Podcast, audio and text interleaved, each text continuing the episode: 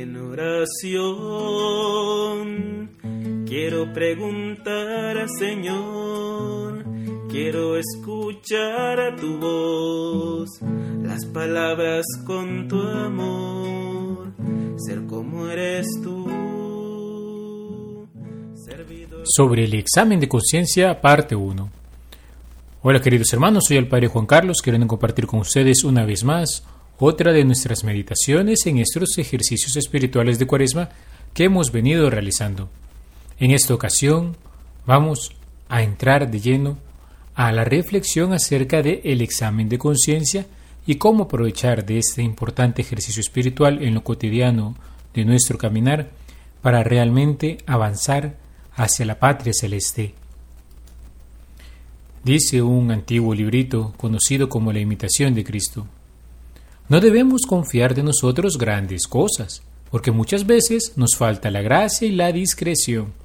Poca luz hay en nosotros y presto la perdemos por nuestra negligencia.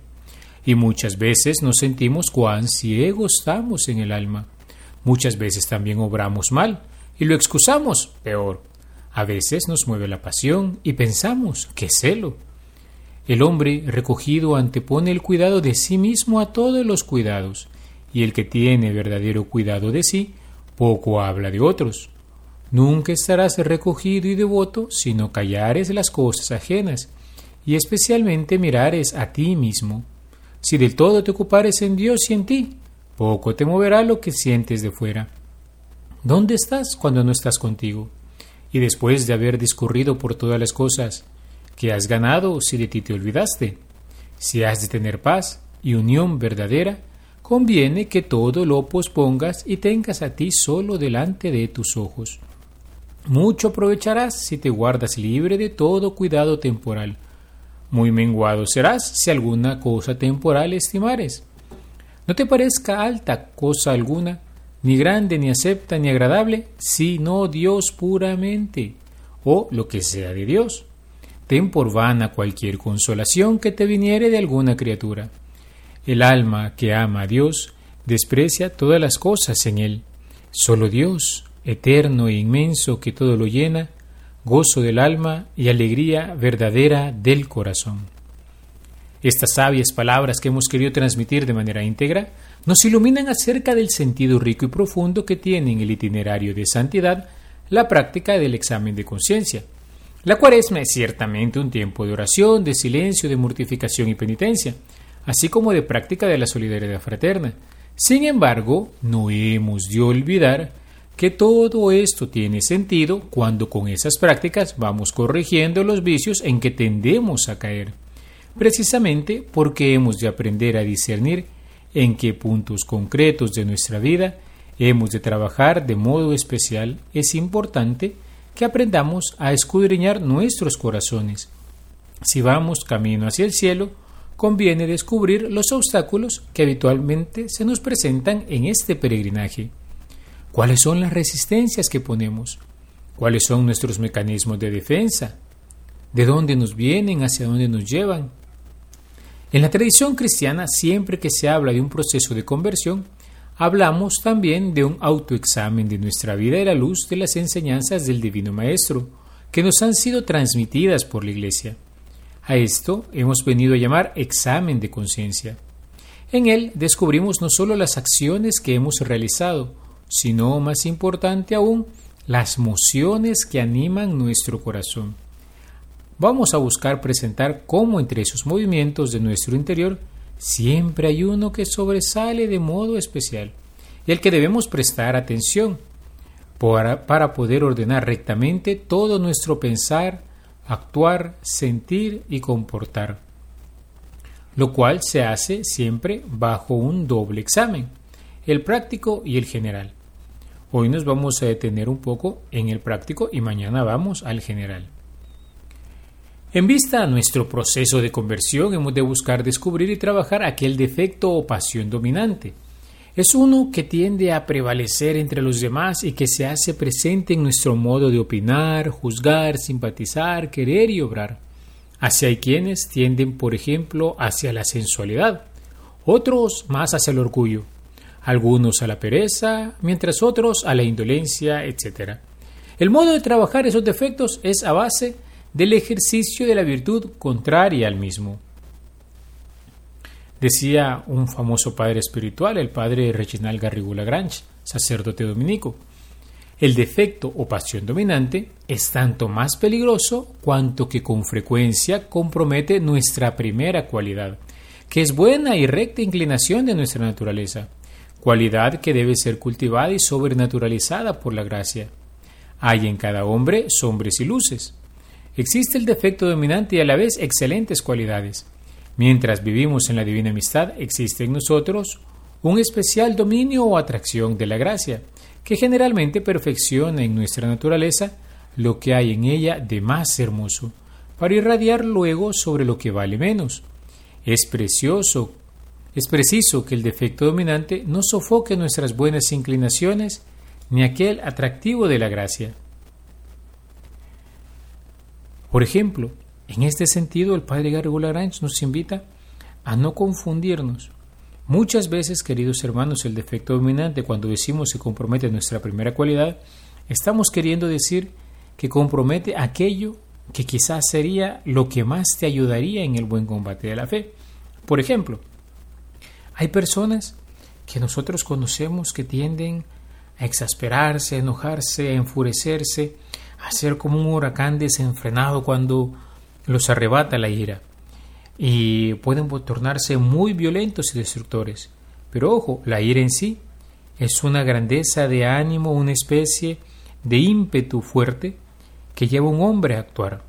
Ahora bien, si está mal encaminada, destruirá. Pero bien encaminada, queridos hermanos, una persona que tiende a esto será capaz de desarrollar grandes proyectos, de perseverar en medio de las contrariedades más arduas, de jalar incluso grandes movimientos de apoyo para poder realizar obras que quizás otros no se animarían a, completar. Así esta persona puede realizar proyectos que otros quizás ni se imaginarían, pero esa misma energía es la que puede llevarlo a destruir o a construir.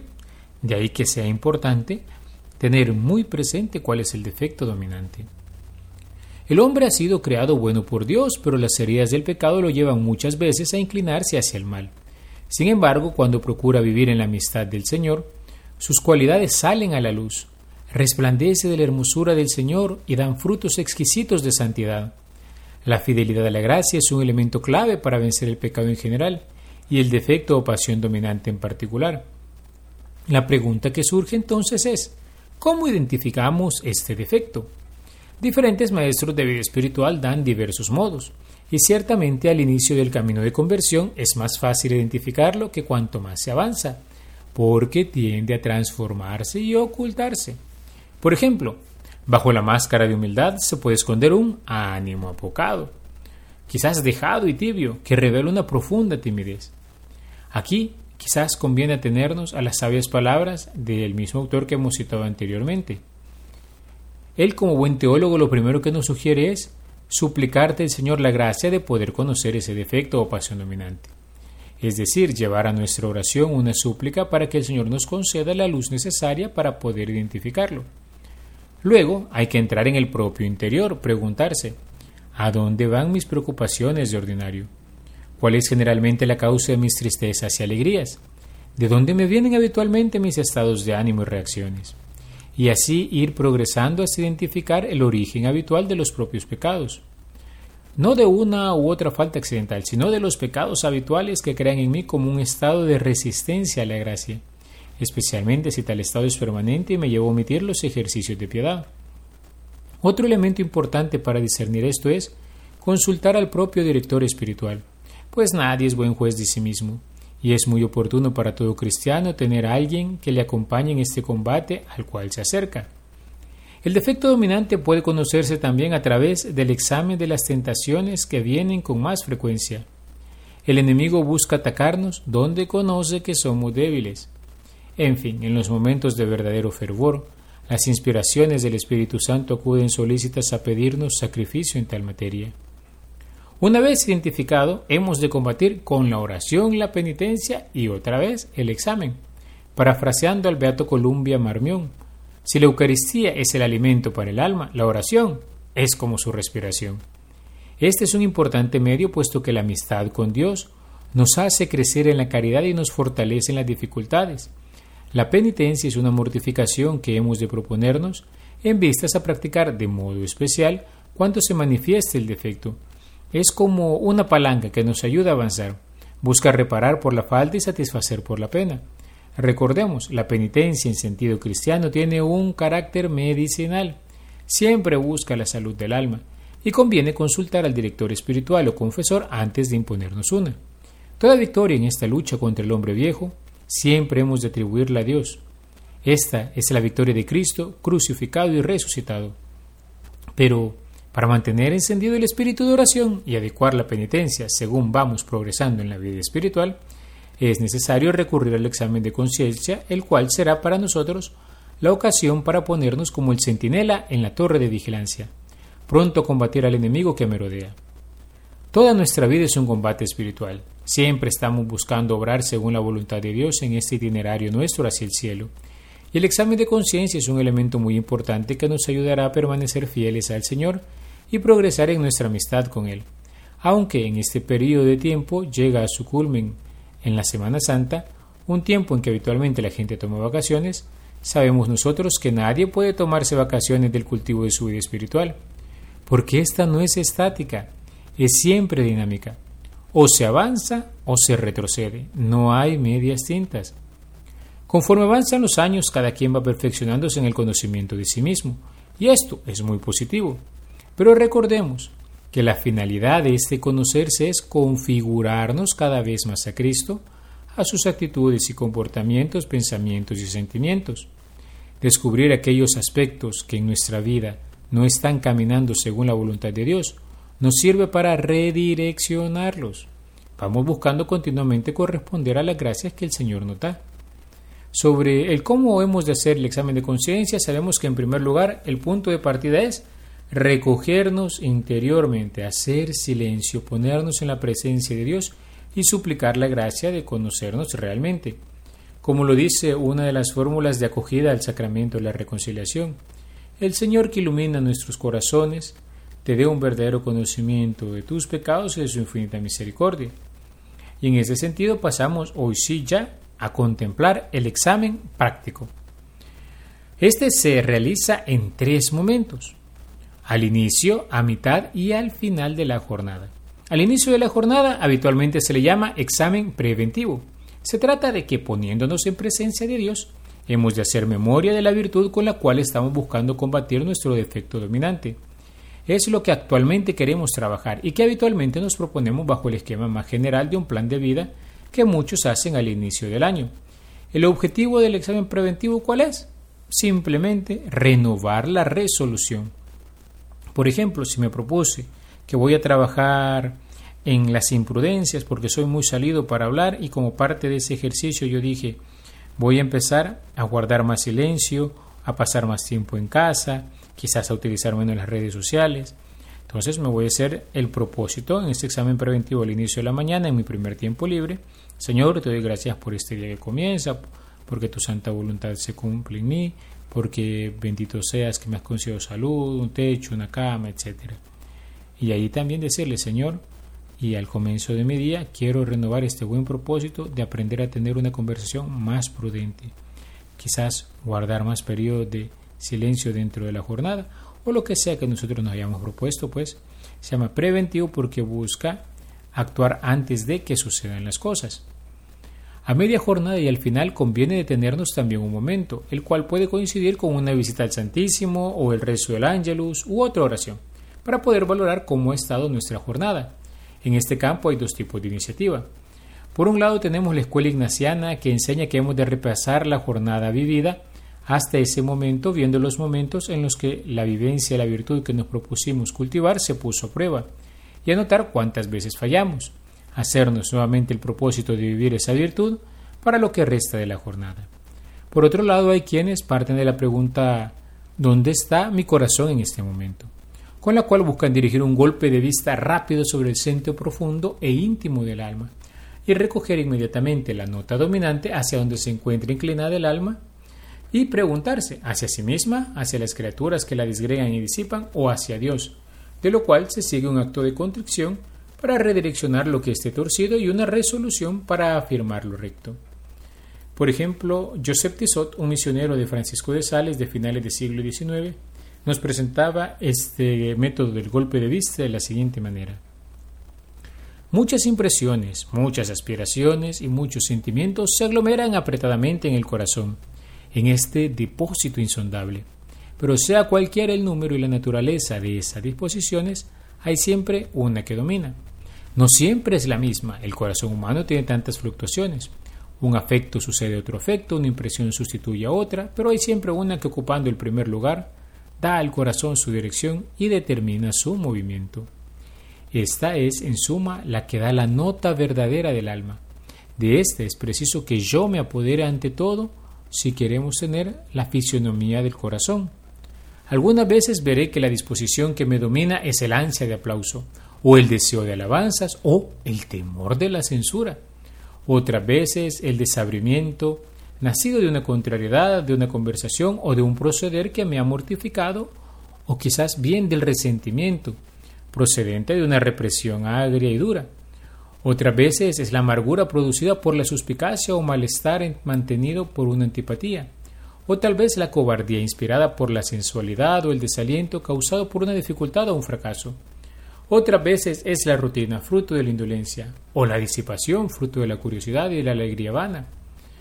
O por el contrario, el amor de Dios, la sed de sacrificio, el fervor encendido por un toque señalado de la gracia, la plena sumisión a la voluntad de Dios, el gozo de la humildad. Buena o mala, lo que urge averiguar es cuál es la disposición principal y dominante, porque hay que ver el bien lo mismo que el mal pues lo que se trata es de conocer el estado del corazón. Por ello es preciso que yo vaya directamente a examinar el gran resorte que hace mover todas las piezas del reloj. Así, queridos hermanos, llegamos hasta el final de nuestro ejercicio de este día. Recapitulando, importante conocernos a nosotros mismos para poder combatir. Segundo, importante también aprender a identificar el defecto dominante. Tercero, importante aprender hacer un examen práctico para poder vencer ese defecto. Un examen práctico que se puede manifestar en el examen preventivo o de inicio de jornada y luego en los otros dos momentos que se realicen, sea que nosotros estemos anotando las veces en que hemos fallado o sea que quizás estemos realizando un golpe de vista sobre nuestra historia. Novena a San Óscar Arnulfo Romero. Creo fiel y verdaderamente en el misterio de la Santísima Trinidad, Padre, Hijo y Espíritu Santo tres personas distintas y un solo Dios verdadero, en quien confío firmísimamente conseguir perfección del dolor que tengo de haber ofendido a Su Majestad Santísima, intercediendo los méritos de mi Señor Jesucristo, los de su Santísima Madre y los de mi glorioso abogado San Óscar Arnulfo Romero, suplicando al Señor conserve en mí siempre esta fe viva, me dé el perdón de mis culpas, el remedio de mis necesidades, y lo que pido en esta novena, siendo para honra suya y bien de mi alma, sino vivo obediente en su santa voluntad como cosa que más me conviene. Amén.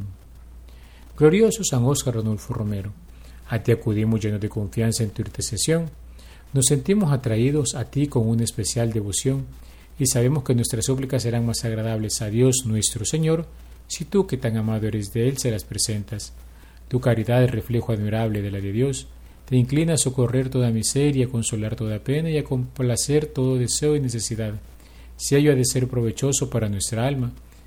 Mira pues nuestras miserias y penas, nuestros trabajos y necesidades, nuestros buenos deseos, y alcánzanos que aseguremos cada día más nuestra eterna salvación con la práctica de las buenas obras y la imitación de tus virtudes. Y en particular te pedimos que nos alcances de Dios la gracia especial que por esta devota novena esperamos confiadamente conseguir, así sea. Día octavo por aquella devoción tan piadosa que tu obispo mártir Óscar Arnulfo Romero profesó siempre a la Santísima Virgen. Te suplico ardientemente que además de la gracia particular de esta novena, me concedas el portarme siempre y en todo como hijo amante tuyo, a fin de merecer un día la dicha de ser presentado por ella ante tu tribunal, para gozar siempre en el cielo de tu compañía, así sea. Padre nuestro que estás en el cielo, santificado sea tu nombre, venga a nosotros tu reino, hágase tu voluntad en la tierra como en el cielo. Danos hoy nuestro pan de cada día y perdona nuestras ofensas, como también nosotros perdonamos a los que nos ofenden. No nos dejes caer en la tentación y líbranos del mal. Amén. Dios te salve María, llena eres de gracia, el Señor es contigo, bendita tú eres entre todas las mujeres, y bendito es el fruto de tu vientre Jesús. Santa María, Madre de Dios, ruega por nosotros pecadores, ahora y en la hora de nuestra muerte. Amén. Gloria al Padre y al Hijo y al Espíritu Santo, como era en el principio, ahora y siempre, por los siglos de los siglos. Amén. Dios Padre de todos los hombres, que nos diste en tu viso mártir Óscar Arnulfo Romero, a un pastor fiel y celoso, ferviente amante de tu iglesia, y en ella de modo especial de los pobres y de los más necesitados, concédenos, te pedimos que nosotros, tus siervos, sepamos vivir acorde al Evangelio, por Jesucristo nuestro Señor. Amén. San Óscar Arnulfo Romero ruega por nosotros. El Señor esté con ustedes y con tu espíritu, y la bendición de Dios Todopoderoso, Padre, Hijo y Espíritu Santo, descienda sobre ustedes y les acompañe siempre. Amén. Alabado sea Jesucristo, por siempre sea alabado. Dime, Señor, en que te puedo servir. Déjame conocer tu voluntad. Dime, Señor, en ti yo quiero vivir.